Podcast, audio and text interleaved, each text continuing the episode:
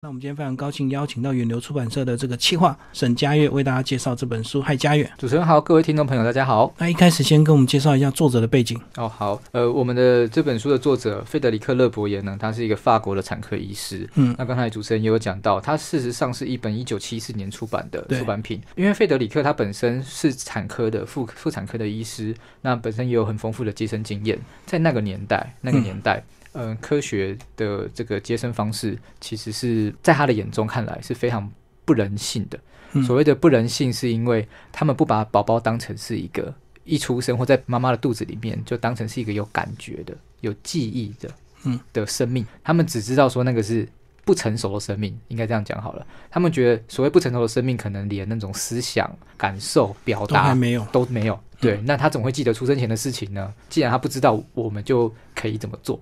可是，在我们这个作者的眼中来看，他觉得不是，他觉得事实上，宝宝你没有办法确定说他真的不知道，嗯，他没有感觉。所以，既然如此的话，我们是如果假设他是有感觉、有感知能力的，那我们是不是可以用比较温柔的方式去对待一个还没有来到这个世界上的新生命？尤其他们在接生的时候，是当他来到这个世界的瞬间，我们可以为他打造怎么样的环境？那这件事情，当然，呃，在当时他是最早提出来这件事情的。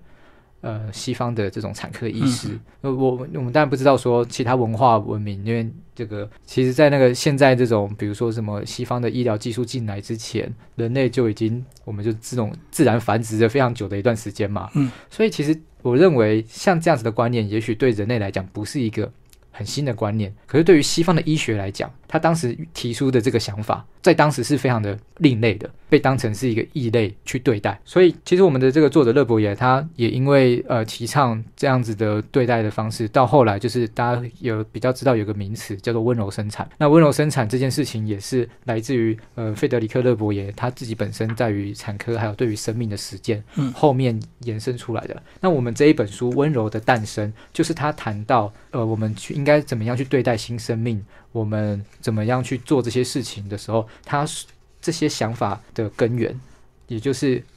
可以说温柔的诞生是温柔生产它的起点，嗯，最初的一本书。那它本来是一本小册子，所以大家如果有机会在书店看到我们温柔的诞生的时候，就会发现它不厚，它薄薄的，而且它也不是告诉你说，呃，为什么小朋友小时候，呃，在妈妈肚子里面是几岁到几岁是什么阶段，应该要做什么事情。然后是什么时期？他也不是用这种学术性的写法，他的整本书的调性都是让你去由胎儿的视角去思考。如果你今天是宝宝，你刚开始接触到世界的时候，可能会遇到什么问题？对，所以他的写法，整本书都像诗集或者像散文这样的形式，它是非常文学性的，非常抒情的。虽然他是一个产科医师，但他也不是用科学的方式跟你讲这些事情而已。它里面有掺杂一些他的专业知识的概念，但事实上，我我相信这本书最重要的动人的地方是感受，就是他告诉你这是一个怎么样的生命，新生命来到世界上，你可以怎么去对待它，跟它互动，为什么可能会对它造成什么样的影响？不是用说理的方式去说服你，他是用他的感性让你知道。那这样的书，呃，老实说，当然在市场里面就是比较，呃，比如说一直到现在，我们对温柔生产。啊，或者是在家生产，就是如果如果有朋友关注这个领域的话，你知道现在选择比较多，但是那也只是现在啊。那过去来讲的话，这个观念还是非常先进的，大家还还是就是呃，小孩要出生了，应该要怎么做？应该去医院啊，然后住一段时间啊，然后可能要剖腹啊，要打无痛啊，这些事情都是都是大家心里面的固定的印象。但是这些事情对宝宝来讲的话，他的感受是什么？你可以做医院以外的选择吗？这个选择一直到现在，大家可能心里面还是有点害怕的，他们不见得会愿意去尝试。所以由此可知，你知道，在一九七四年的时候，他提出提出这个想法是多么前卫的一件事情。那当然就是，但也因为他的这个概念，事实上在欧洲已经算是一个嗯大家所知道的、熟悉的一个概念了。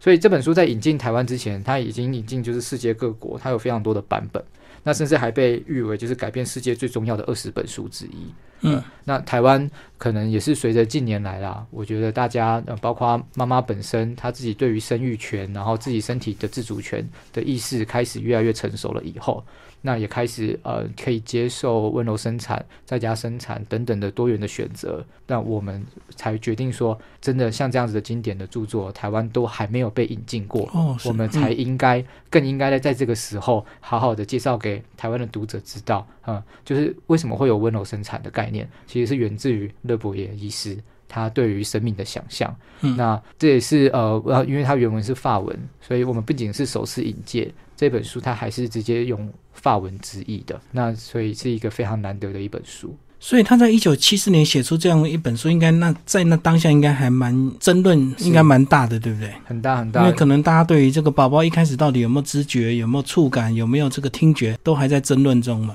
对啊，就是，所以他书里面一开始就模拟两个人的对话，是，就是说你你你相信宝宝一出生是有感觉的吗？啊，你相信宝宝一出生是有灵魂的吗？嗯，那你怎么知道他没有灵魂？你怎么知道他没有感受？嗯，那难道宝宝出生的时候那个大哭只是为了确认自己是在呼吸吗？嗯，呃，那他里面提出了很多这样的问题，那你透过他们这样子对话的方式，还有这个医师他的写法也是非常的抒情，你就可以透过这种方式去思考。好像不是出生就是医生告诉你说是怎么样就怎么样的，因为人在当下其实是有感受的。嗯，呃，这件事情可以是，呃，我不知道就是听众朋友有没有有生产经验过的人，有很多事情你不是医生告诉你的那个样子，你自己正在怀孕的时候，其实你知道，你知道你的身体状况，你知道你的情绪，你知道宝宝的状态，甚至你在生产当下的时候，你个人的感受可能都不是科学可以说的那么清楚或者去介入的。那有些事情真的是你个人感受跟医生的建议。还有，也许是现场的判断并不一致，那你的感受重不重要？你在有拥有这些感受之前，你可以做哪哪些选择？那我我相信这本书它一个很关键的地方，就是在告诉大家，尤其是在现在啦，像现在呃这一阵子呃有一个纪录片。叫祝我好好运，嗯，它也是刚完成的集资，然后现在准备要在院线上映的。它就是台湾的这一些妈妈们、主妇们，不一定是主妇啦，就是这些自主生产的，他们选择用温柔生产方式，然后他们的故事，他们以纪录片的形式呈现出来给大家看。嗯，那首先要让大家知道说你是有选择的，你的肚子里的这个新的生命，你也可以透过你个人的选择来决定说他要如何。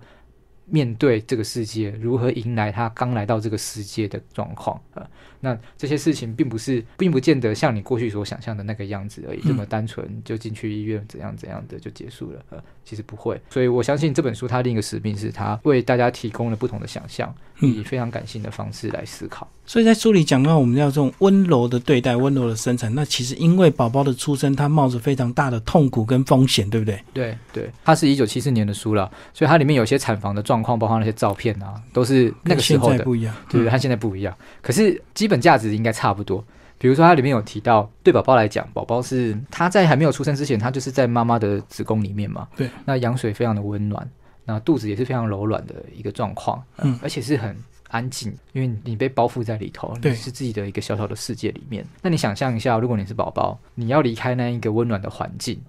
因为羊水是在人体里面嘛，然后它的体它的温度基本上又比较高，一定比外面的环境要来得高。外面的气温没有人体的温度平均来讲那么高，比较温暖。对肚子里，嗯。可是你想想看，产房的环境是什么？产房基本上是空调的，对。然后小孩出生之后，他离开了妈妈的肚子，你可能是用。毛巾，或者是让他直接在那个产台上面冰冷的产台上面去接触，那个温度变化还有肌肤的感受都是很大的。所以他碰到那个，就算你觉得是一条很柔软的毛巾，它比怎么比得上水？他怎么比得上妈妈肚子里面的水来来的温暖呢？所以对他来讲，那个毛巾是很粗糙的，就好像你什么都不知道，突然之间就被刮伤那样子的感觉。嗯嗯。那你如果在里面是非常温暖的，出来之后马上到了一个冰冷的环境，被放到一个平台上面。那那个冰冷就仿佛是你去被冻伤，或者是遇到呃，就是温度温差变化很大的时候，每一个人都会受到很大的惊吓。嗯，那还有就是很关键是宝宝的呼吸，它原本是脐带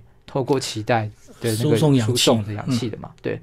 所以你当他如果一出生，你很快速的把他的脐带剪掉，你让他自己呼吸的时候，那每一口空气都像在吞吞入火焰啊，吞入针一样的，那非常的难以忍受。那是因为他从来没有接触过，所以书里面就反复的用这种对话，还有这种短句的形式嗯，去提醒大家，因为有的人就认为说，那个宝宝那么小，怎么会记得？他没有感觉啊，是，嗯，所以他就问说，所以你觉得他哭真的只是因为他要努力呼吸，他一点都不难过吗？错了，就是书里面作者就想到说，你你如果今天是任何一个正常的人遇到这样的环境，他都会觉得很痛苦。对，宝宝第一次来到这个环境，当然也是觉得很痛苦。那我们可以做什么？我们可以用什么方式去减轻他的痛苦呢？包括刚刚讲的这个呃，包括听觉也是一样啊。他本来在这个肚子里非常安静的一个空间，他一出来就听到外面的声音，也许他没有反应，可是你怎么知道他没有听到这样子？对啊，所以他对对外界的声音，他就一定会呃感受到非常大的一个痛苦。对对对，这根本就是噪音嘛，因为嗯那个妈妈有些在用力啊，然后还有那个就是护士啊，那个对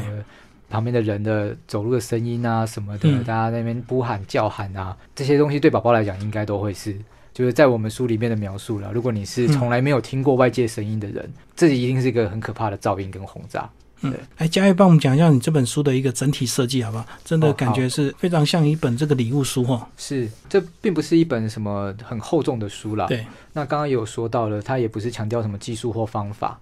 所以它我们整个的包装是比较柔性的，嗯然后比较温暖的，也很适合，我觉得可以很适合拿来送人。那我们也特地就是用精装的方式，嗯，它有原贝原贝的精装，那封面也放了一个。就是原书里面其中一个宝宝的照片，很满足的打了呵欠的一个照片啊、那告诉大家说，其实生产是可以很温柔的。那你不见得是要理解生产，像我自己本身我是不可能，我们受限于生理结构嘛，我不我不我本人没有办法生小孩，嗯呃，不会去怀孕，这个是女性朋友做得到的事情。但就算是像我这样子的人，呃，我去看了它里面描述生命的诞生，我都可以很感性的被它打动，嗯，因为。他是这么样的温柔的去看待生命，他并不是那么样的理所当然的说科学就绝对至上，呃，我们对待人就是用这样的方法，所以我们整个书的包装设计的呈现都是希望可以让大家拥有这样子的想象。那这是一本，所以如果你在书店看到它的话，应该就会觉得，诶，它很好，很好翻阅，嗯然后嗯，大小也适中，你可以看，呃也算是图文并茂啦，因为里面有很多当时的一个照片，去搭配书里面讲到，比如说宝宝痛苦的时候，你看当时他们在产房的时候的样子，甚至是宝宝他们因为被这样的出生以后，他很很满足，他也没有发出什么噪音，顶多就是哼哼哈哈，呃底下没有大哭，嗯。那这样不是也很好吗？它有搭配那样子的照片，那你就可以透过这样子的感受去理解整个生产的过程，那非常适合就是可以你自己看，或者他要拿来送人，我也觉得还蛮，我们尽量把它做的很得体、很大方，啊，那嗯所以我们这本书算是在装帧上面也花了一些心思。而且我在想说，如果你是正在带小孩的妈妈，你也可以看这本书。有时候这个，当你对小孩有点厌烦的时候，你看看这本书，你就知道，其实小孩、小婴儿也是承受很大的痛苦，所以我们更应该温柔的对待他。这样子，有时候哭真的是他自己的一个不舒服或不得已。是是是，嗯对对啊，因为我虽然我们书里面没有讲到就是小孩出生后的事情，嗯呃但是基本上我们都可以，我们都可以想象了。他才刚来到这个世界上，是啊，我们当然是没有办法用我们已经来到这个世界几十年的角度去嗯要求他做什么。呃，那每个小孩的状况其实也都又不一样对，嗯、个性啊，然后身体的状况也都不一样，所以嗯每次的出生，每一次的生命的经验感受都是不同的。那呃，也也是很推荐大家说，如果大家接下来有这相关的生产的经验啊，应该是把它当成是像我们这本书，就是希望大家可以把这个生产当成是一个你个人的非常重要的好的经验。它会透过这样的生产，跟透过理解新生命的诞生不同的方式，让你变成一个更完整的人。嗯，好，今天非常谢谢嘉佑为大家介绍这本书《温柔的诞生》，然后远流出版社，谢谢。谢谢。